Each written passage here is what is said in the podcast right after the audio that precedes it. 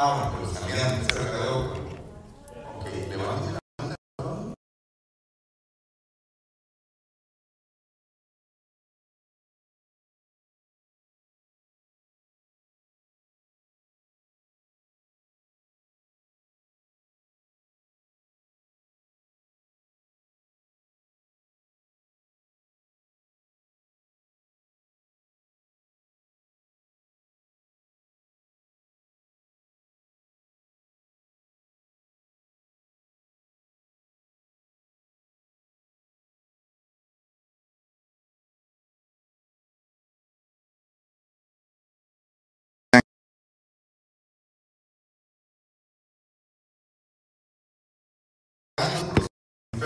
principalmente por la familia Bustillo, allá en Honduras, Padre, te ruego que extiendas tu mano de misericordia sobre ellos y que pronto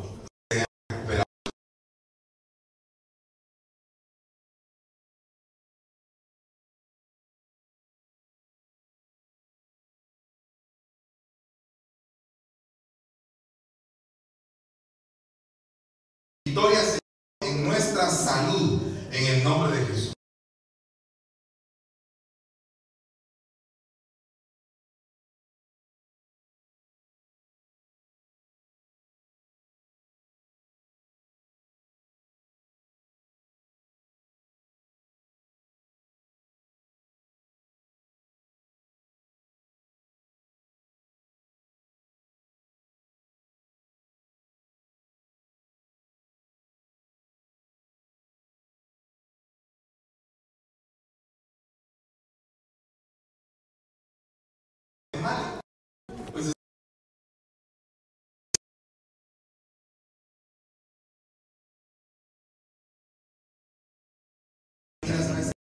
interesante que ahora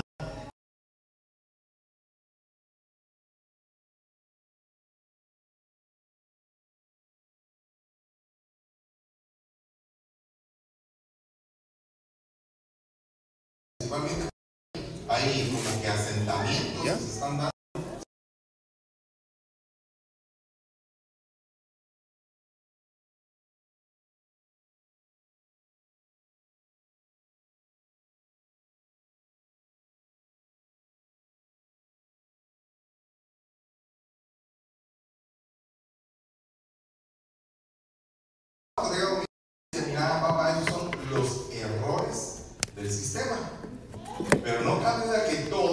Aunque no queramos, pertenecemos a un sistema. ¿Verdad? Un sistema. Aquí en este, este sentido. del sistema, un gobierno que es del sistema, una casa que pertenece a un sistema, por ejemplo, de drenajes, de luz, de, eh, pavimentación, de acceso. O sea, eh, tal vez nosotros lo vemos imperceptiblemente porque es parte de nuestra vida, porque somos parte del sistema. ¿Se ha dado cuenta ustedes? O sea, hasta su casa, para llegar a su casa, usted usa la misma calle, usa como que la misma ruta y llega en tanto tiempo, usted tiene medido todo. Y cuando usted se mete dentro de eso, usted, aunque no quiera, pertenece al sistema de California o de Estados Unidos. Entonces, de igual manera, este sistema nos provee a nosotros de información. ¿Verdad? Nos provee de, información en los noticieros. Por ejemplo, usted ve noticias ¿qué? 48. O noticias ¿qué? 14, si en caso ve en español. ¿Verdad? Telemundo o Univisión si ve eh, no- noticias en español. Y esas noticias le informan algunas cosas que usted eh, como que le interesan saber y principalmente fíjese que si usted ve los noticieros que están en inglés, aunque están en el mismo sector, aunque son posiblemente noticieros de San Francisco, proyectan noticias diferentes. Porque a nosotros nos gusta una cosa y a los de las otras razas les gustan otras cosas. ¿Se da usted cuenta? Incluso hay noticieros chinos aquí en San Francisco. Y, usted ve el noticiero chino, no entiendo ni chino, pero de todos modos sé que no es la misma noticia que me, que me llegó a mí. O sea que la información va ligada a un grupo de personas. Y esa información forma. Porque información, in significa entre y formación, entre formación. Entonces, todas las noticias que tú oyes, todo el cosmos que tú ves en la tele o en los medios por los cuales entra información a tus oídos, hacen que tú pertenezcas a ese sistema. Pues en este punto le quiero enseñar esta foto. No sé si usted ya la ha visto. Maléfica, ¿verdad? Reprendo en el nombre de Jesús. ¿Cómo está sacando el, el pastor esos diablos ahí, verdad? Pero mire, vea esta otra. Ah, bien que ven televisión, ¿verdad? Bien que van al cine.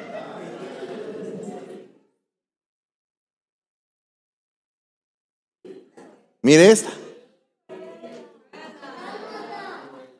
Oh. ¿Usted está, vendiendo tickets, hermano? No, no, no, no. No estoy vendiendo tickets, pero miren, esto es parte de nuestra, de nuestra información. Amén. Y entonces dice la palabra de Dios en Romanos 8:33. ¿Quién acusará a los escogidos del Señor? Dios es el que justifica. ¿Y qué tiene que ver este versículo con la imagen del guasón, de maléfica, de cruela? ¿Qué tiene que ver eso? Bueno, la realidad es que estos tres personajes tienen algo en común. Que no eran malos, pero que los hicieron malos. ¿verdad? Entonces, como los hicieron malos, entonces ellos tienen como que la justificación para decir, mire, yo soy malo por culpa de él. Yo soy malo por culpa de él. Mire, yo soy malo por culpa de él. Mire, yo soy malo por culpa de ella y por culpa de él. Y entonces el problema es que cuando pasa eso, inmediatamente la persona deja de sentirse culpable y culpa a otros de su maldad. Fíjese qué tremendo ese punto.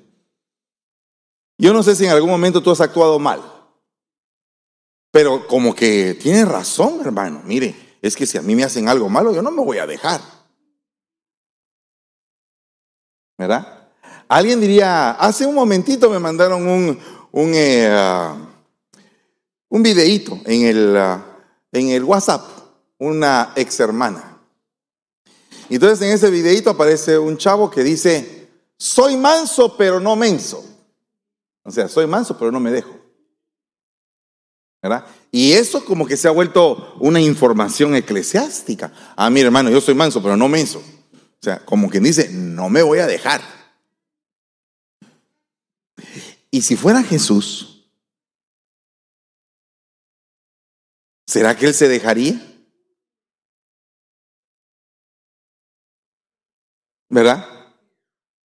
Y si fuera Jesús ya colgado en la cruz, atacado, violentado, y exclamándole al Padre, diciéndole, perdónalos, porque no saben lo que hacen. ¿Qué pasaría si esa palabra, perdónalos, porque no saben lo que hacen, estaría en nuestra boca, en nuestra mente y en nuestro corazón? Solamente póngase a pensar en cuántos tendría que usted verdaderamente perdonar. Mire, yo estaba haciendo la lista y no, me, no lo voy a meter a usted, me voy a meter yo y me voy a autodisciplinar. Y entonces voy a meditar de que, aunque yo diga que todos tienen la culpa de lo malo que puedo ser en algún caso, al final, el culpable sigo siendo yo. Porque Dios no me da derecho a mí de practicar el mal. Amén. Sino que Dios lo que quiere es sacar totalmente el mal de mí. Y si en algún momento va a haber una venganza, que la venganza venga de parte de Dios. Entonces cuando dice Dios es el que justifica, significa que para que haya una justificación van a levantarse acusadores. ¿Quién acusará a un escogido de Dios? Entonces Dios viene y dice, yo lo entiendo a él Yo la entiendo a ella porque yo estuve pasando y padeciendo eso que ellos mismos pasaron. Entonces, aquí hay, aquí hay un punto bien interesante, porque la justificación no puede venir del hombre. La justificación debe de venir de Dios. O sea, no te podrías tú venir y decir, eh, Señor, mira, cuando estés en delante del trono celestial y decir, Señor, mira, sabes una cosa, yo realmente era bueno, pero la realidad es que me pasó las del guasón. Me volví malo. Y fíjese que es bien tremendo porque la justificación va de la mano con la relación con el prójimo.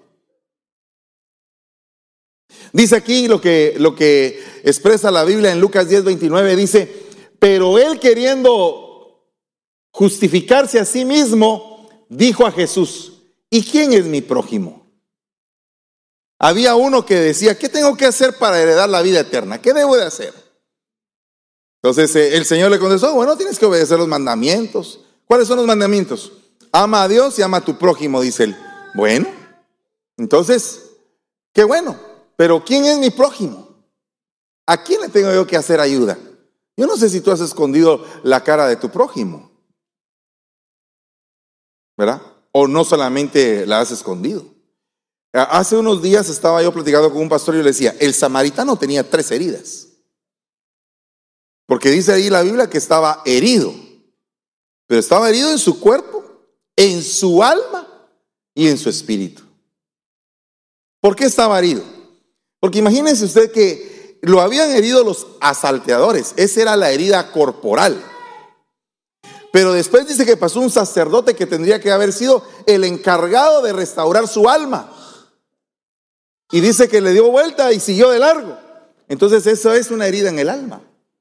Que a la hora que tú necesitas un, alguien que te restaure el alma, no lo encuentras. Imagínense que los levitas eran los encargados de la alabanza. Y el que te lleva al lugar de adoración no puede atender en algún momento tu necesidad. Entonces este samaritano tenía tres heridas, cuerpo, alma y espíritu. Hasta que aparece el buen samaritano, lo agarra y lo levanta. Pero dice ahí que este hombre quería justificarse a sí mismo preguntando a quién debo de ayudar. ¿A quién me debo de entregar? Mire, hasta en las mismas parejas les cuesta entregarse. Como que en las parejas a veces se da el fenómeno de que uno da mucho y el otro da así como que poquito. ¿No se ha dado cuenta de eso? Ay, es que yo te he dado mi vida, le dice ella a él. Y él así como que desabridón, oh sí, ok, bueno. Ah, también, ah, ok. O sea, como que dice tu vida, guango, ¿verdad? Es que estas canas que tengo, los años que han pasado, mira las arrugas. Ay, sí, cómo te has puesto de fea, le dice. Y él bien así, bien como, bien, bien trajeadito. Yo he visto esos desbalances en algunos matrimonios. Y no me dan buena espina, fíjese. Cuando él se ve así bien torta, ¿va? Y ella así toda hecha pedazos. Dice. Qué malvado, digo yo. Y viceversa. Cuando ella se ve así como una rosa, así, así. Y el otro así todo hecho pedazos.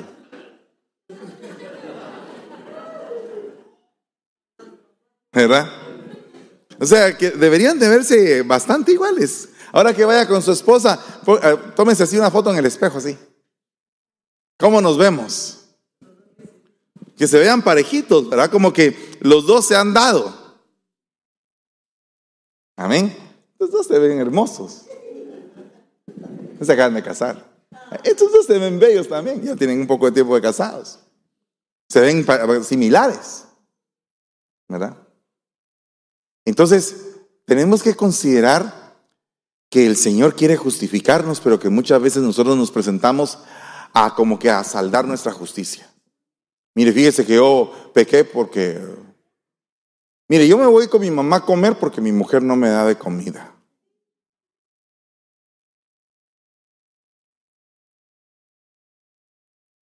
Dios mío, como que el Señor está hablando ahorita, ¿verdad?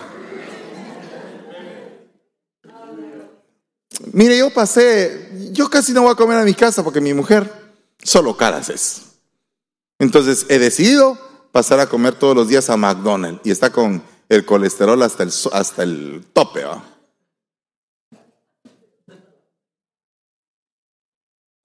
Fíjese todas esas cosas que pasan en los hogares. Vosotros, dice el Señor, sois los que os justificáis a vosotros mismos delante de los hombres, pero Dios conoce vuestros corazones, pues lo que los hombres tienen por sublime delante de Dios es abominación. Entonces aquí eh, debemos de hacer un, un alto, hermanos. Hoy es día de un alto rebaño precioso de Dios. Ay, hermano, yo pensé que iba a predicar de las ovejitas como en el primer servicio. Perdón, es que usted, usted aguanta más. Usted es, el, usted es de doble tracción. Entonces, mire pues, mire lo que dice aquí. Y yo te quiero preguntar directamente, ¿te has, te has justificado tú? ¿Has dicho tú, por ejemplo, mire pastor, yo soy bien malo porque mi mamá, porque mi papá, porque mis hermanos me hicieron malo? ¿Sabe una cosa? Yo era el más pequeño y yo aprendí a patear porque entre todos me pateaban. Entonces yo me volví a canelo, porque ah, eh, todos mis hermanos grandes me pateaban, entonces yo también, ahora yo también, yo también soy. Pero son justificaciones, hermano. Entonces nosotros no podemos estar justificando nuestra maldad. Yo quisiera en el nombre de Jesús, hoy vamos a tomar Santa Cena, ¿verdad? Tenemos que estar delante del, del tribunal del Espíritu Santo. Y ahorita el Señor está pasando una revista a su campamento, a su ejército. Y está diciendo, cuidadito, no te estés justificando. Deja que yo te justifique. Porque yo tengo un proceso de justificación para ti, dice el Señor. Pero el punto es que si tú te quieres justificar a ti mismo, tu justicia delante de mí no sirve para nada. Porque hermanos, ¿cuántas veces ustedes no han estado en un juicio injusto? Incluso hasta dentro de la misma iglesia. Nosotros tenemos la manera, como ministros, como hijos de Dios, de hacer el juicio lo más justo posible. Pero fíjese que en un juicio intervienen muchas cosas. Por ejemplo, ¿qué pasa cuando se tiene que juzgar a alguien y no hay testigos? Entonces es un juicio de palabra contra palabra. Y si el que tiene una palabra más elocuente es el mentiroso. Mire, hermano. Yo he visto unos chantajes, hermano. Me está agarrando asma, hermano, me está agarrando asma. ¿Sabe usted que hace algunos años algo me pasó? Hace muchos años, así, muchos años. Diga muchos años. Así, en la preexistencia casi. Llegaron a mi oficina, se sentaron. Y entonces él estaba ahí, ¿verdad? Entonces había un problema matrimonial, entonces ella empezó.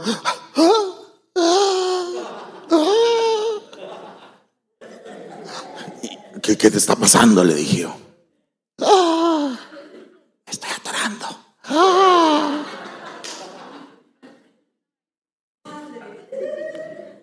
Sabe que bendito sea el Señor Dios Todopoderoso. Que el Señor en ese momento me dijo, se está haciendo. Así al oído. Se está haciendo, me dijo. Usted sabe cuando Dios, Dios te, te da una confirmación. Pero el problema es, ahora resulta que el juez tenía dudas si era Dios. ¿Será que le digo? Y así que en una batalla con el Señor, yo, Señor, ¿eres tú? Sí, hombre, se está haciendo. Ya, ya solo falta que, solo falta que apareciera una mano y ¡pam! Cabezón, sí soy yo, dale. Total, agarré valor. Y le dije, dice el Señor que te estás haciendo. Ya cuando sentía se lo había soltado. Dios mío, ¿y acá se quedó con los ojos de vuestra? Se le quitó el, el soco, se le quitó, hermano.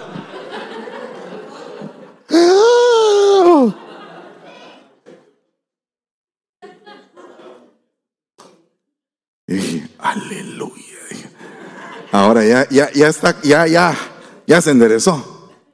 Entonces él se le quedaba viendo a ella, como quien dice, ¿cuántas veces me, me lo has hecho? Pero él no había hablado todavía. Entonces le dije, mira, yo creo que de esto lleva mucho tiempo. Esto empezó con tus papás. Ah, entonces, ese sí era llorada genuina. Lo que pasa es que para manipular a sus papás había aprendido a que le daba el telele. Ay, me desmayo. Y todos los papás corriendo. Entonces ahora al marido también le quería hacer lo mismo. Cosa más grande de la vida, dijo Tres Patines hace rato. Mire, qué tremendo. Total. Le dije, mira, yo creo que ya debes de parar con esto. Esto no es de Dios. Además, tu marido ha gastado un montón en hospital. Y aquel ya quería, ahí ya quería levantarse, ya quería hacer chicharrón a la pobre hermano. Pero él tampoco había entendido. Porque entonces ahora el víctima era él, porque como es como un contagio, ¿va? Entonces ya él ya iba a ponerse, sí, sí, pastor, yo he gastado tanto en hospital. Ya, hombre, también cálmate, hombre. No, no te estés quejando. Yo le estoy hablando de parásitos, ¿va? ¿O no? Una desparasitada completa había ahí. sí, porque, porque es que lo que pasa es que se pasa inmediatamente. Entonces, ya, víctima ella y víctima él, ya los dos víctimas. Entonces ya los dos se estaban justificando. Y yo a lo que quería llegar era a que ellos determinaran que habían actuado con maldad. Pero el que se autojustifica no quiere, no quiere reconocer su maldad. Quiere, mire, yo no sé si usted le ha entrado una época de berrinche, hermano.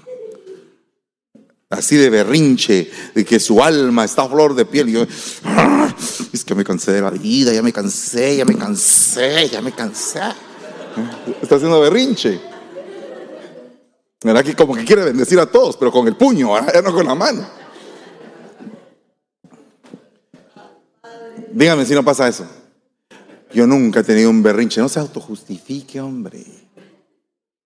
Creo que el alma tiene como que un escape en algún momento de hacer un berrinche, un pataleo. Mire, como también estuve en algún tiempo trabajando en la liberación, ¿verdad? Hace algún tiempo. Porque mire, allá, allá en Guatemala los grupos digamos, un diácono tiene tanta gente porque la iglesia es tan grande que pareciera que tuvieras una pequeña iglesia dentro de la iglesia grande. Entonces el diácono tiene que ahí liberar, compartir palabra, ministrar y limpiar a todas las ovejitas. O sea que es un trabajo fuerte. Pues en una ocasión me tocó liberar. Pero cuando ya estaba liberando y aquella estaba pegando de patadas, ahí estábamos ahí un grupo de oración y la patoja estaba ahí pegando patadas. El Señor me dijo, ya después de haber reprendido un montón, ya de que había dejado la garganta, porque uno a veces no sabe reprender y pega de gritos también uno va. ¡Te vas fuera! Como que si el demonio fuera sordo.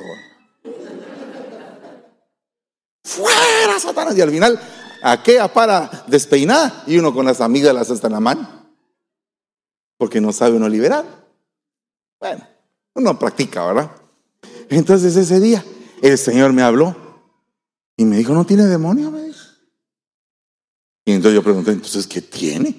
¿Berrinche? Entonces inmediatamente le dije a toda la gente, déjenla, déjenla.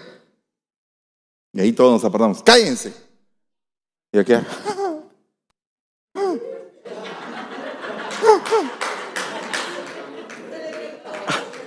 se le quitó. O sea, lo que quería era hacer show. Pero mire, lo, más tremendo de esto es que yo no sabía para qué el Señor me estaba equipando. Entonces aquel Fernandito, pa, lo- un día lo delegan para ir a San Francisco.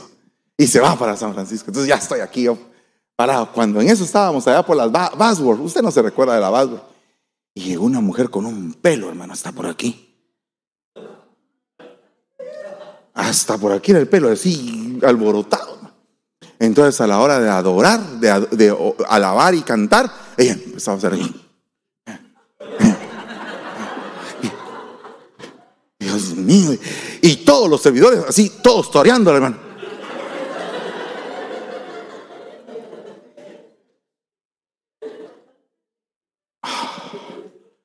Yo dije, solo llamé así al, así como aquel, solo que en aquel, en aquel tiempo era otro. Dije, llévatela ahí rápido en su pilotito allá adentro, para que deje de estar así. La agarraron y se la iban a llevar. Cuando, se, cuando la agarraron así, se la iban a llevar. ¡Ah!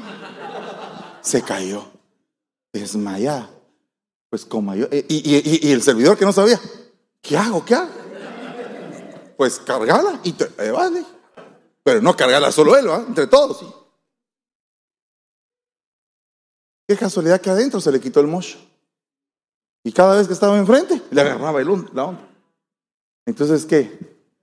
La tuve que llamar. Le dije, mira, tú estás distrayendo el momento de la adoración. Estás provocando un desorden. Ay, es que a mí me agarra el espíritu. Saber qué espíritu, dije. Pero el espíritu de Dios no hace eso. El espíritu de Dios provoca orden, no desorden. Amén. Entonces había un espíritu distractor, pero que estaba utilizando un alma que se quería justificar a sí misma. ¿Se da usted cuenta el, el problema tan grave que es? Se ve sencillo, pero ya teniendo el problema es delicado. Porque no todo es liberación. Yo sí he llegado a entender eso. No todo es liberación, sino que a veces son puros berrinchitos que la persona trae. Y sabe una cosa, que la mayoría de berrinches se producen por falta de una buena corrección. No por falta de corrección, sino que por falta de una buena corrección. Entonces mira acá, vino Juan que no comía ni bebía y dicen tiene un demonio.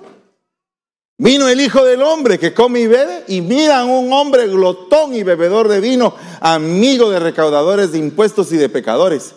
Pero la sabiduría se justifica por sus hechos.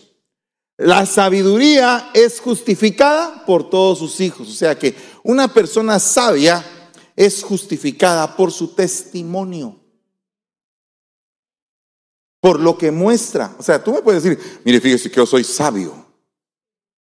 Mm.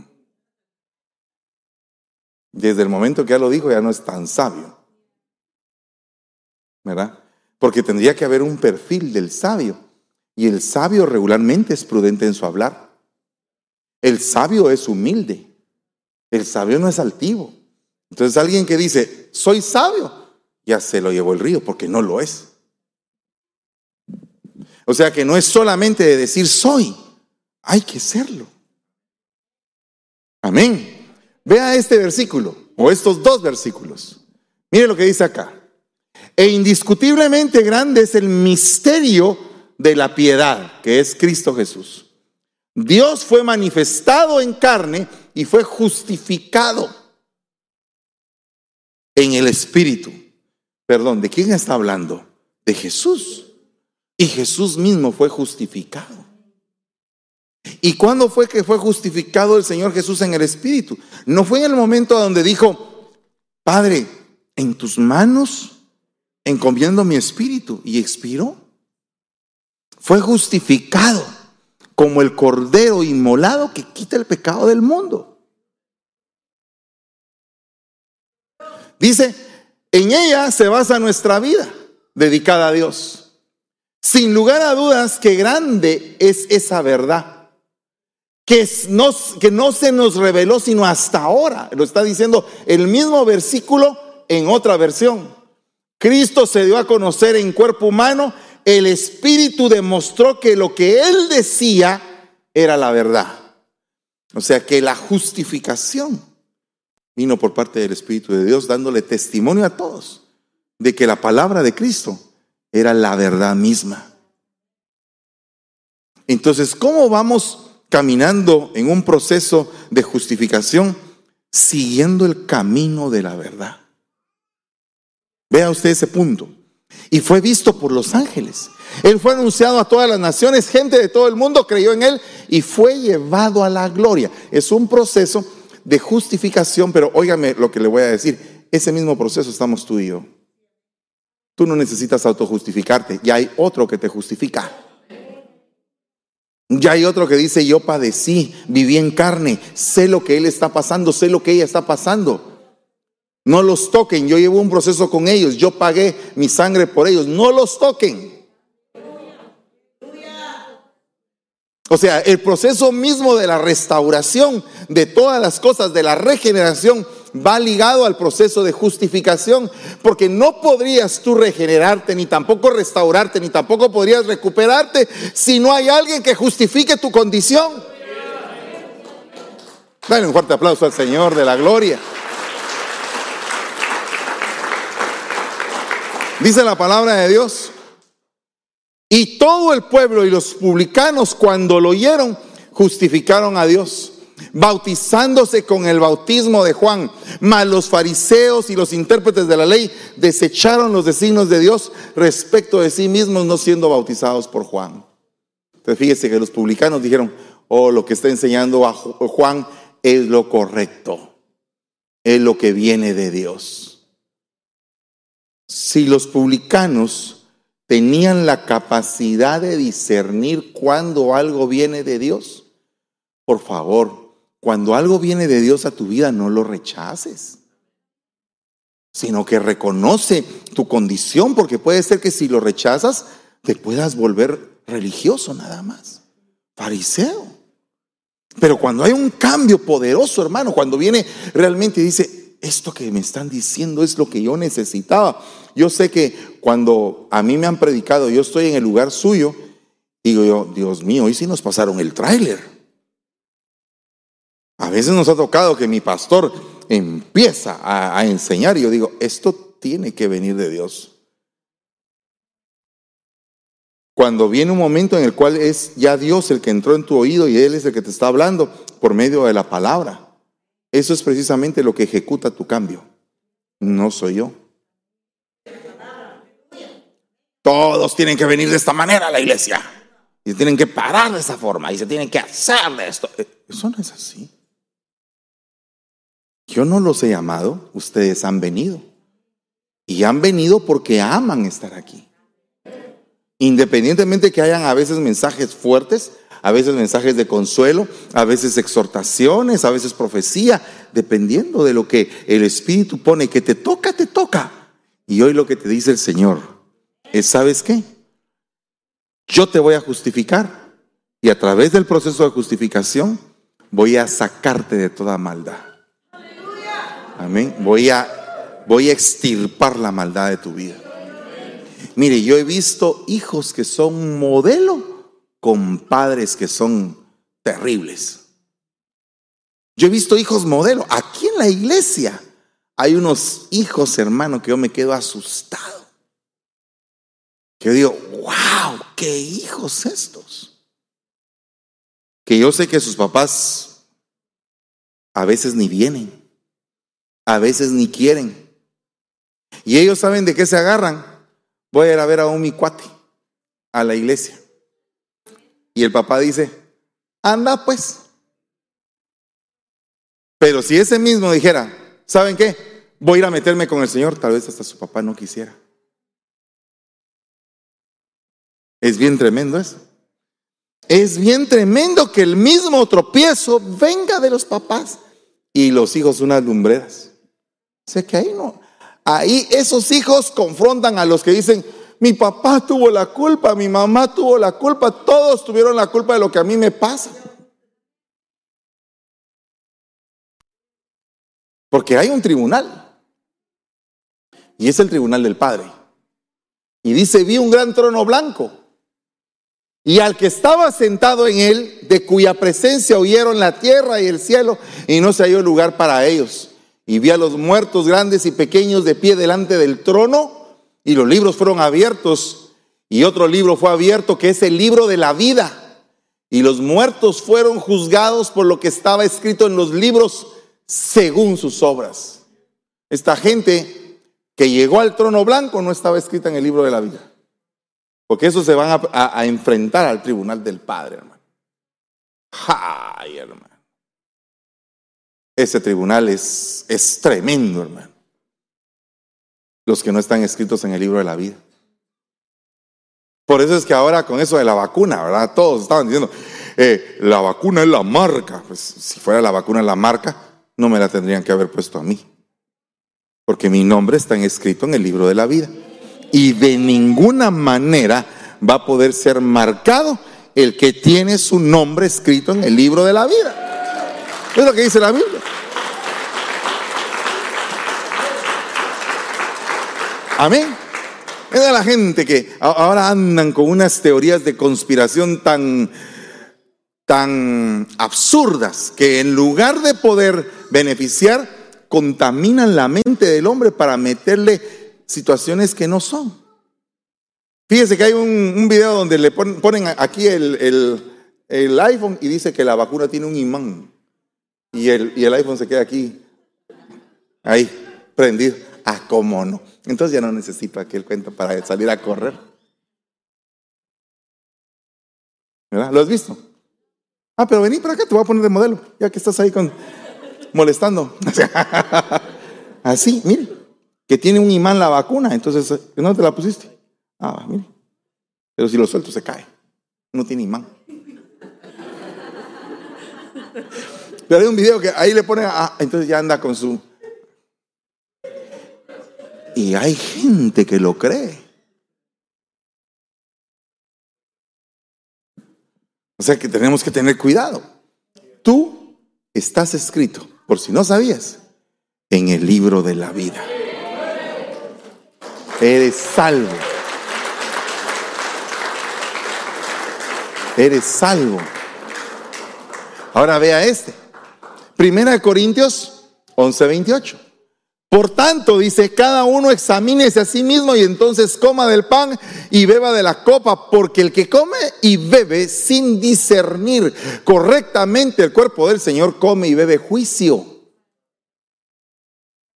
O sea que antes, antes de que te presentes a juicio, mejor enjuiciate tú. Mejor me enjuicio yo. ¿Sabe qué es lo que debemos hacer?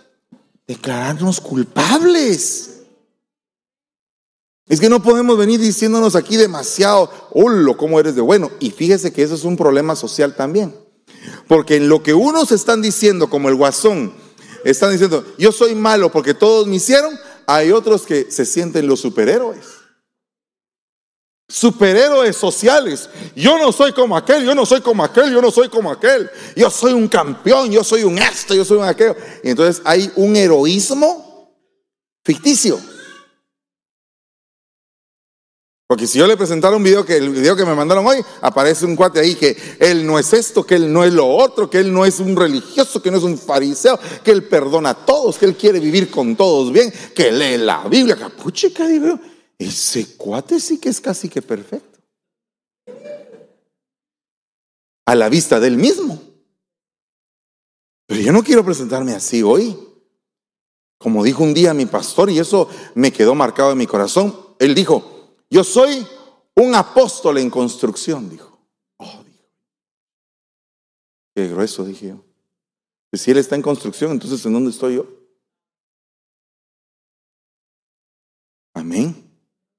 Entonces yo quiero que tú sepas que estás en construcción. Porque si tú te empiezas a sentir perfecto, tú mismo después te frustras. Porque cuando una persona se siente perfecto y fracasa, y le señalan su fracaso, ya no aguanta con el fracaso, no lo puede sobrellevar. Pero ¿qué dice la Biblia? El justo cae siete veces y siete veces se levanta.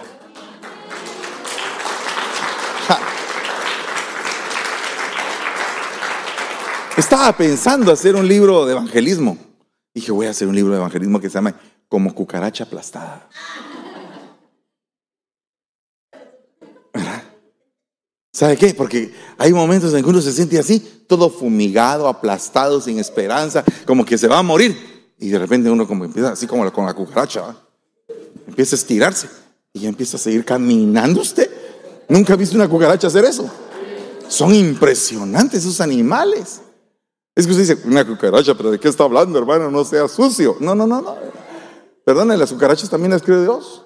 Tienen sus derechos también como creación. Que a usted no le gusten es otra cosa. Un día de estos mi hija estaba en un lugar X del planeta Tierra y tenía un enamorado que se le acercó y la invitó a salir. Estaban sentadas, sentados en una fuente, ahí estaba, en una fuente había un chorrito, se hacía grandote y se hacía chiquito. Y entonces estaba ella ahí, entonces estaba el enamorado y de eso apareció un escarabajo, así un, un animal así de esos raros, ¿verdad? Así, insecto, así con colores brillantes y todo. Y entonces él dijo, ¡ay, qué feo! Horrible, qué asco, dijo él, va y aquella que es naturalista y que es romántica y todo el asunto. Preguntarle al criador que lo, por qué lo hizo así. Y no estás hablando de esas. Lo cortó, dice usted.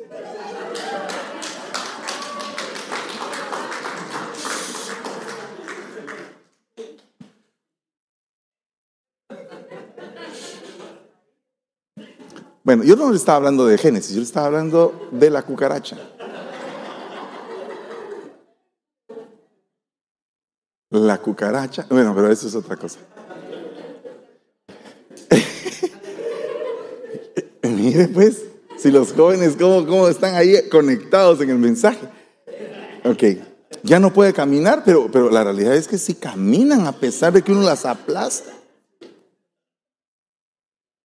Entonces, hermanos, nosotros tenemos que levantarnos. No somos cucaracha, por supuesto. Somos ovejas, necesitamos desparasitar nuestro corazón. Dice, todos nosotros debemos de comparecer al tribunal de Cristo. Para que cada uno sea recompensado por sus hechos, estando en el cuerpo. De acuerdo con lo que hizo, sea bueno o sea malo. Entonces, yo quisiera que tú y yo, cuando llegáramos al tribunal, ala, que se hablara bien de nosotros en ese día y que todo lo malo haya quedado sepultado, olvidado, enterrado. Yo he visto, eh, eh, mire, yo tengo como que un recuento y muchas veces lo platicamos con mi esposa, de personas que vinieron aquí a la iglesia y cuando venían a la iglesia eran como que soy muy subidos. Sí, hermano, pastor, y que no sé, y que no sé cuánto. Y, uno los miraba, ah, amén, pase adelante, siéntese. Eh, Amén. Aquí, aquí para todos hay entrada, no hay problema. El jefe puede traer aquí a quien él quiera. ¿Verdad? Porque él es el que los trae. se sentaba. Pero al cabo, después del tiempo, pasaban procesos en su alma, en su vida. Entonces tenían que entrar a la oficina, lloraban, regresaban, e, eran regañados algunos, otros eran consolados, otros eran justificados, otros no. Y así sucesivamente empezaban un proceso. Y mira, hermano, el Señor ha hecho unas linduras y unos milagros que yo digo, han cambiado, se han puesto, pero miren, en la brecha. O sea, yo siempre he creído que mi principio fue bien insignificante totalmente, pero no creo que así vaya a ser mi final, ni tu final. Ni tu final. Pudimos haber venido aquí a la iglesia creídos, malvados, perversos, hechos pedazos, pero todavía la Biblia dice que hay esperanza. Y yo creo que mi final tiene que ser mejor que mi principio. Yo quiero que tu final, mira, este es el tiempo de desparasitarnos, hermano. Este no es el tiempo para echarle la culpa a medio mundo de nuestra maldad. Este es el tiempo para decir, Señor, yo tengo la culpa. Yo me dejé llevar. Si tú quieres, si aquel fue malvado contigo y aquel fue malvado y aquel fue malvado y tú te hiciste malvado, yo me dejé llevar yo tengo la culpa. Nadie aquí tiene la culpa. Yo soy porque yo me dejé. Amén. Por favor, hoy necesito que me dé un poco de tiempo. Se me fue el tiempo, pero necesito explicarle el tema porque es que si no, no lo vamos a entender. Así que, por favor, ya vi el flash. que dice, sal pronto, sal pronto, sal pronto. No, no, no, no dice, dice Santa Cena. Pero, oiga lo que dice, mire pues, ¿no sabéis que sois templo de Dios y que el Espíritu de Dios habita en ustedes? Aleluya. Mire qué lindo. Ala, mire qué lindo es.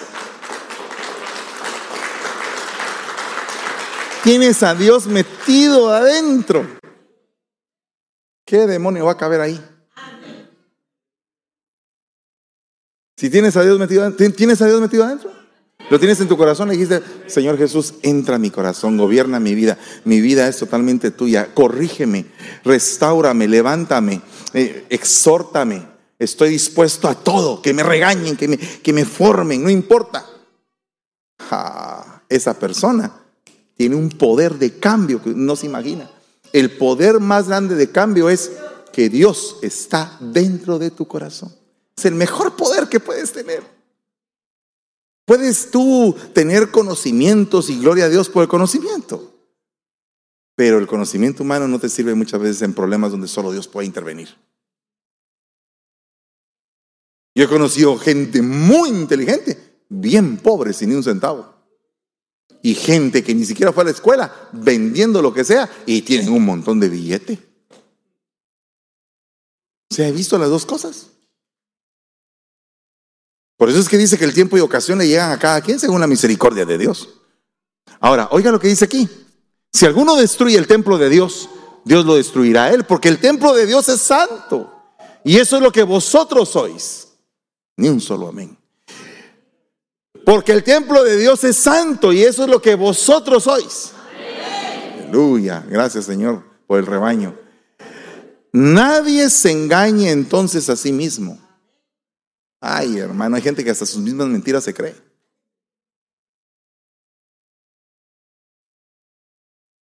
Si alguno de vosotros se cree sabio en este mundo, hágase necio a fin de llegar a ser sabio. ¿Qué significa eso?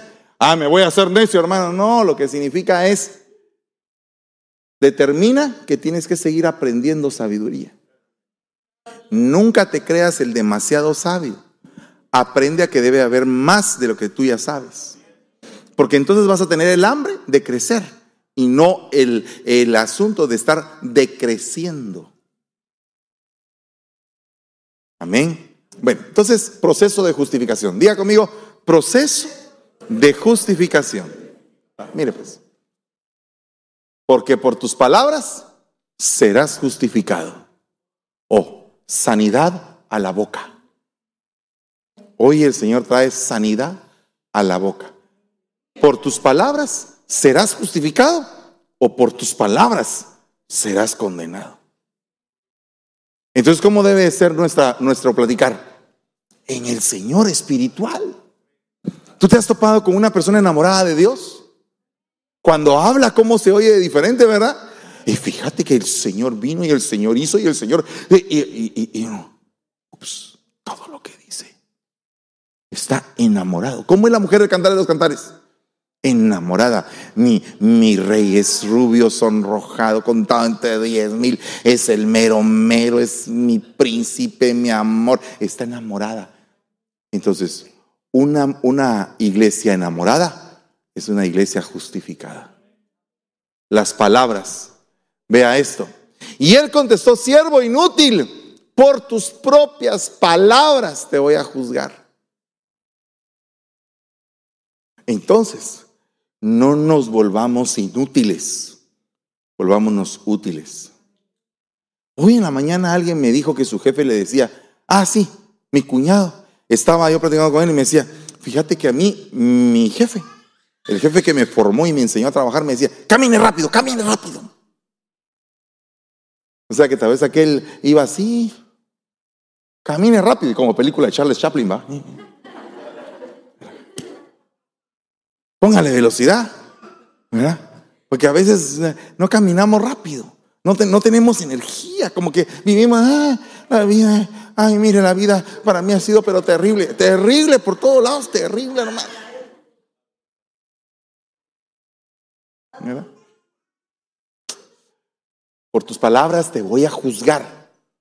Porque ese hombre, ese le echaba la culpa a Dios de toda su calamidad.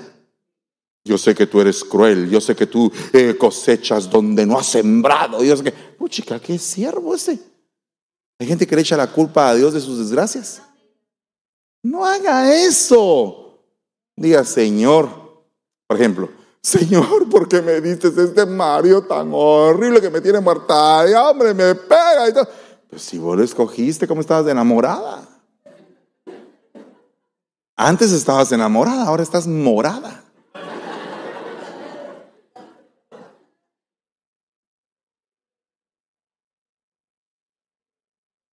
Te sedujo. Ay, padre, pero ¿por qué dejaste que la lengua la serpiente? Te mandé siervos, tu papá, tu mamá te dijeron, no, no, no, never in the life, no. Y de todos modos, sí. Ah, no, pues que yo quiero que usted. Vaya, pues. Ah, bueno, pues. Hay gente que le echa la culpa a Dios, ¿verdad? Usted no es así. Usted es lindo. Perdóneme si en algún momento dije algo que no debía. Os digo que este descendió a su casa justificado, pero aquel no, porque todo el que se ensalza será humillado, pero el que se humilla será ensalzado. Entonces, mire, Pedro, la pesca milagrosa. Wow. Señor, apártate de mí porque soy un hombre pecador. No, hombre, Pedro, venite, te voy a hacer pescador de hombres. Pero este, Señor, sé propicio a mí, porque soy un hombre pecador. Y ese que no se justificó, ese regresó a su casa justificado. Este día tú vas a regresar a tu casa cuando salgas de ahí justificado.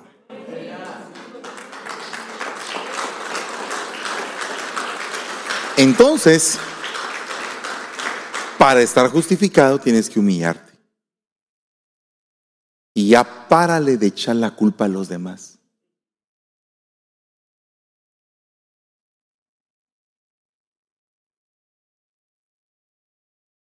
Tienes la Santa Cena ahí en tu silla, ¿verdad? Permíteme, quédate sentadito, solamente agárrala.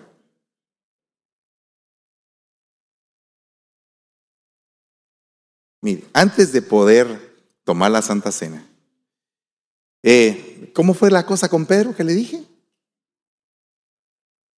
¿A ¿Qué le dijo Pedro? Apártate de mí, no quiero nada que ver contigo. ¿Y qué le dijo el Señor?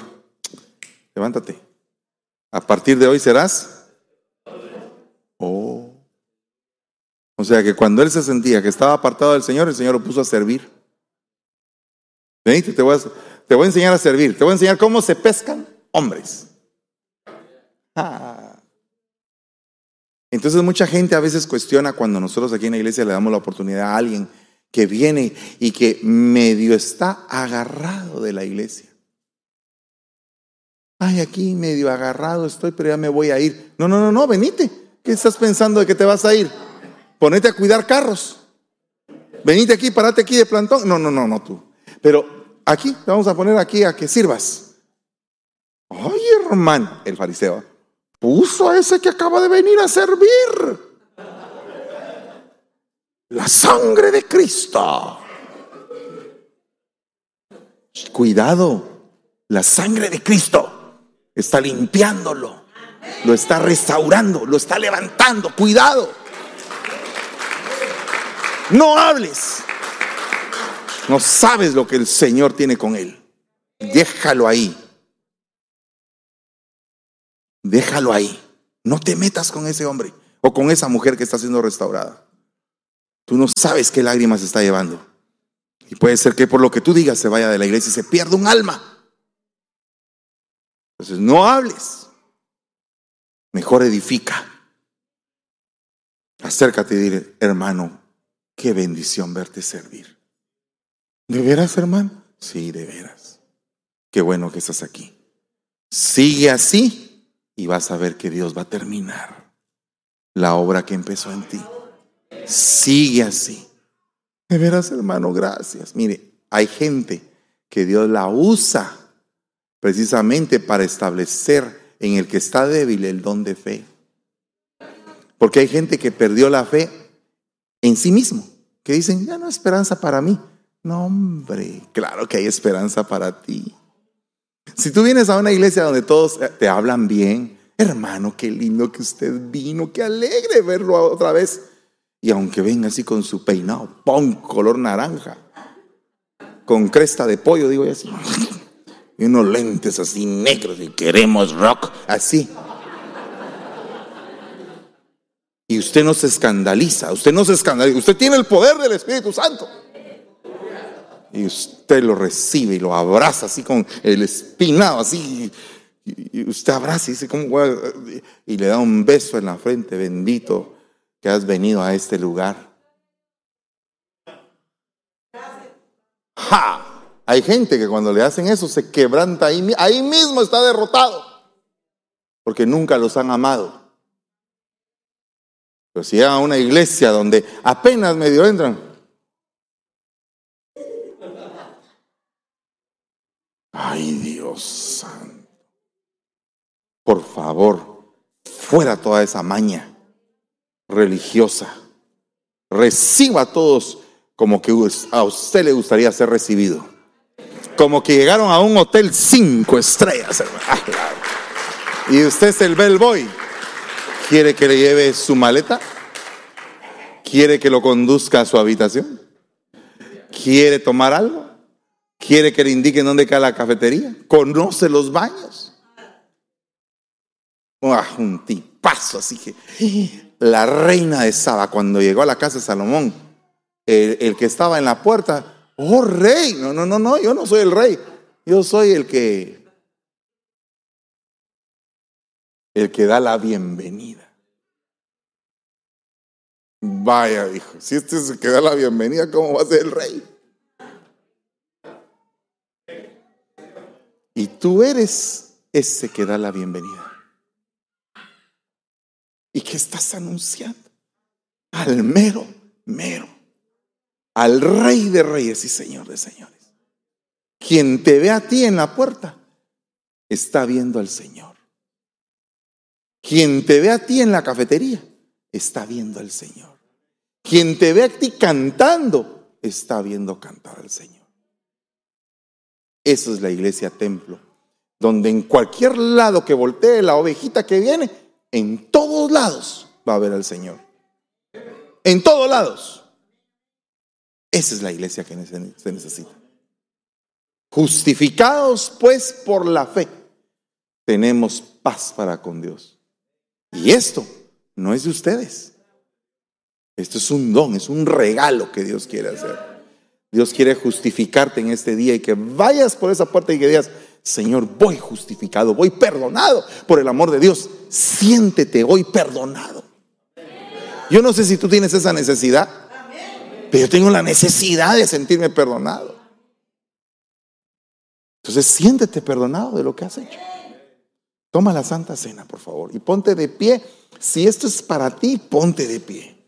Y dile, Señor, yo quiero esto. En el nombre de Jesús. en el nombre poderoso de Jesús.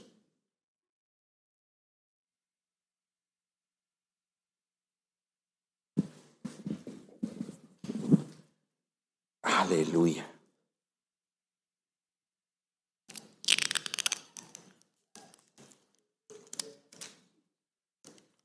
¿Hay alguien que le hace falta Santa Cena?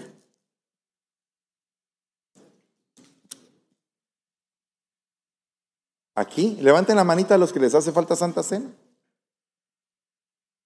Aquí.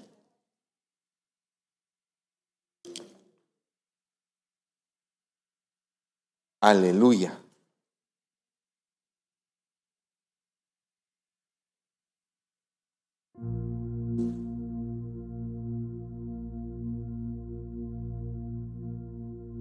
Estaba teniendo una visión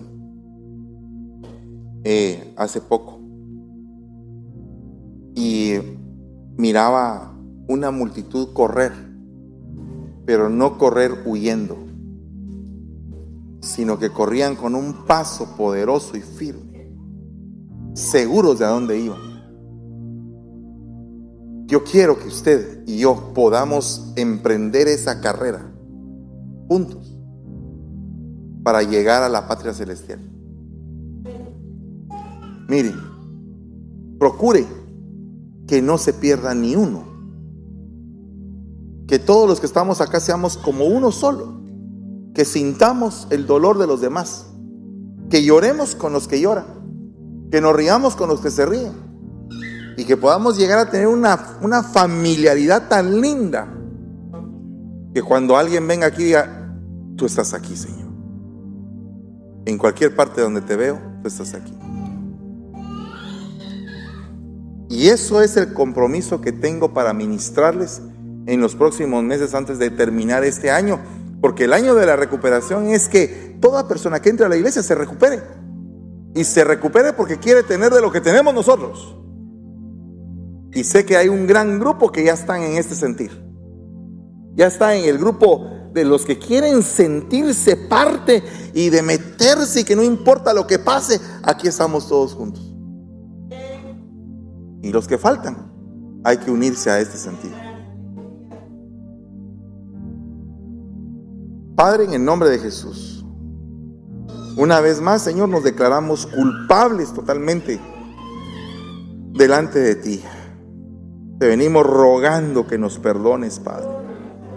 Que tengas misericordia de nosotros. Que nos auxilies en el nombre de Jesús para que tengamos paz contigo y que no haya ninguna pared divisoria entre nosotros y tú. Este es mi cuerpo, dice el Señor, el cual es entregado por ustedes por sus pecados. Hagan esto en memoria de mí, dice el Señor. Padre,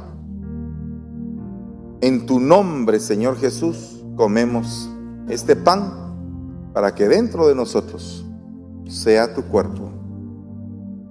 Comamos, por favor.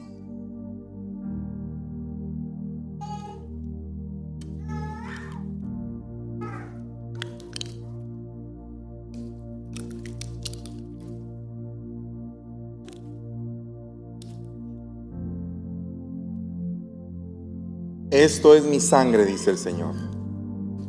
Sangre del nuevo pacto que hago con ustedes para el perdón de los pecados. Hagan esto en memoria mía, dice el Señor. Tomemos del vino, por favor.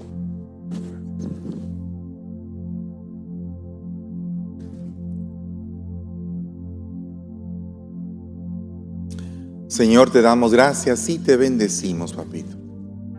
Te suplicamos que nos auxilies en este nuevo entendimiento de la justificación por medio tuyo, Padre.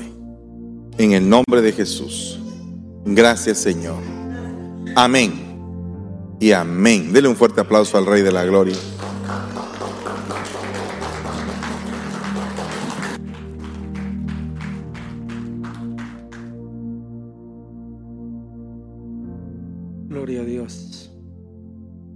Hermosa palabra que fue compartida en esta mañana, ¿verdad? Le damos gracias a Dios por eso.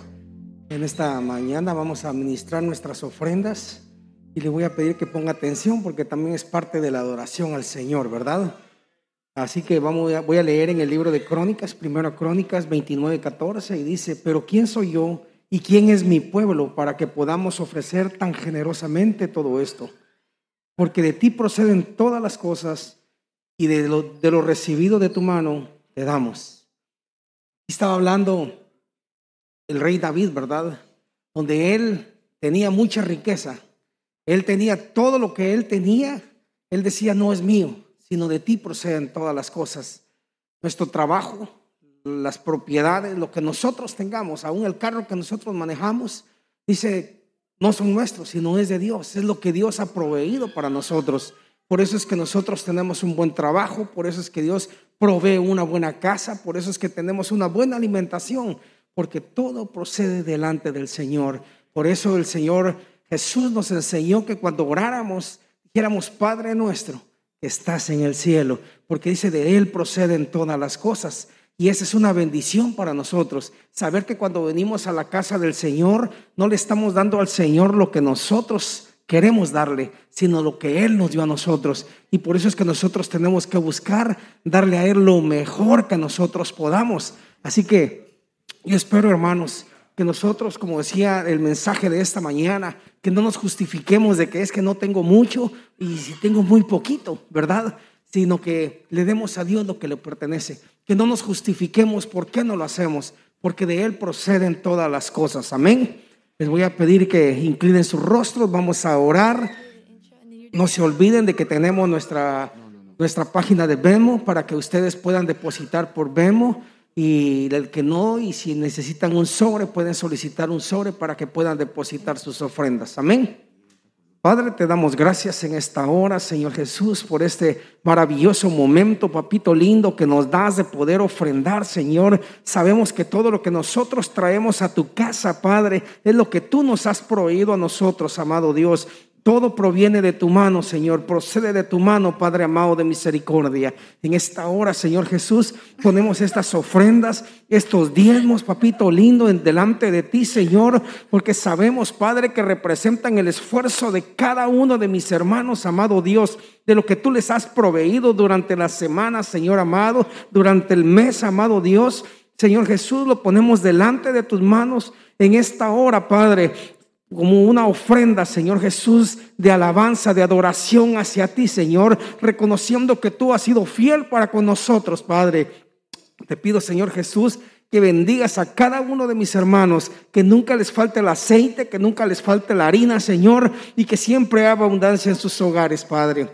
En el nombre del Padre, del Hijo y del Espíritu Santo, Señor, te damos gracias. Amén y amén. Que Dios les bendiga, hermanos.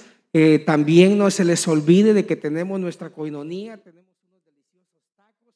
Así que... que por medio de Vemo, ¿verdad? Que puedes ver en la pantalla, vamos a poder tener ahí para que puedas tú dar tus diezmos, tus ofrendas, entregarle al Señor, ¿verdad? La otra parte de lo que es el servicio al Señor, amén. Entonces... Así es, eh, Yajaira, eh, eh, hoy ha sido un día muy lindo, muy especial, en el cual hemos tomado de la Santa Cena, en el cual hemos tomado fuerzas nuevamente, y ustedes que nos están sintonizando, sabemos que ha creído que a través del vino y a través del pan, que es el cuerpo de Cristo, va a ser restaurada su salud. Si usted está enfermo, si usted está, el Señor Jesús a través de la fe que usted ha tenido el día de hoy para llenarse de ese vino y de esa palabra que hoy fue tan linda, tan especial, ¿verdad? Correcto, amén. Y sigue la palabra, hermano. Te, te, doy una cordial invitación para este día lunes, que te goces del discipulado a las 7 pm, 7 pm hora de California y del estudio pastoral a las 8.30 pm hora de California. Tenemos una gran sorpresa. Esto será desde en vivo desde la ciudad de San Rafael, California. Entonces estaremos en un nuevo setting. sintonízate para escuchar la palabra. También el martes, ¿verdad? Estamos llenos de palabra. Tenemos la escuela profética, la escuela evangelística, ¿verdad? Yo personalmente tuve la oportunidad de tener la campaña evangelística, ¿verdad? A la semana pasada y fue una oh, gran bendición. Es muy importante saber cómo hablarle a las almas, ¿verdad? Cómo enseñar, cómo dar el mensaje, cómo traerlos, ¿verdad? Acercarlos, ¿verdad? En estos momentos. Amén, amén, Así es, y también los días miércoles, recuérdense, tenemos noches matrimoniales en las cuales el apóstol y la pastora Débora Campos nos han traído, junto con otros hermanos invitados, testimonios importantes que han sido de edificación para nuestros hogares. Amén, correcto. Y el día jueves seguimos con nuestra pastora Debbie Campos con sus mensajes devocionales los días jueves. en el pasado hemos tenido diferentes palabras sobre los frutos del Espíritu y en estos momentos ella sigue compartiendo palabra para todos en casa, desde los más chiquitos hasta los más grandes. Te invito a que te sintonices. Amén. Y luego tenemos el sábado, ¿verdad? También el servicio de jóvenes en inglés. En inglés, ¿verdad? Ya somos bilingües aquí, ¿verdad? En español y inglés. So, youth, joven, if you're watching this, connect, you know, log in.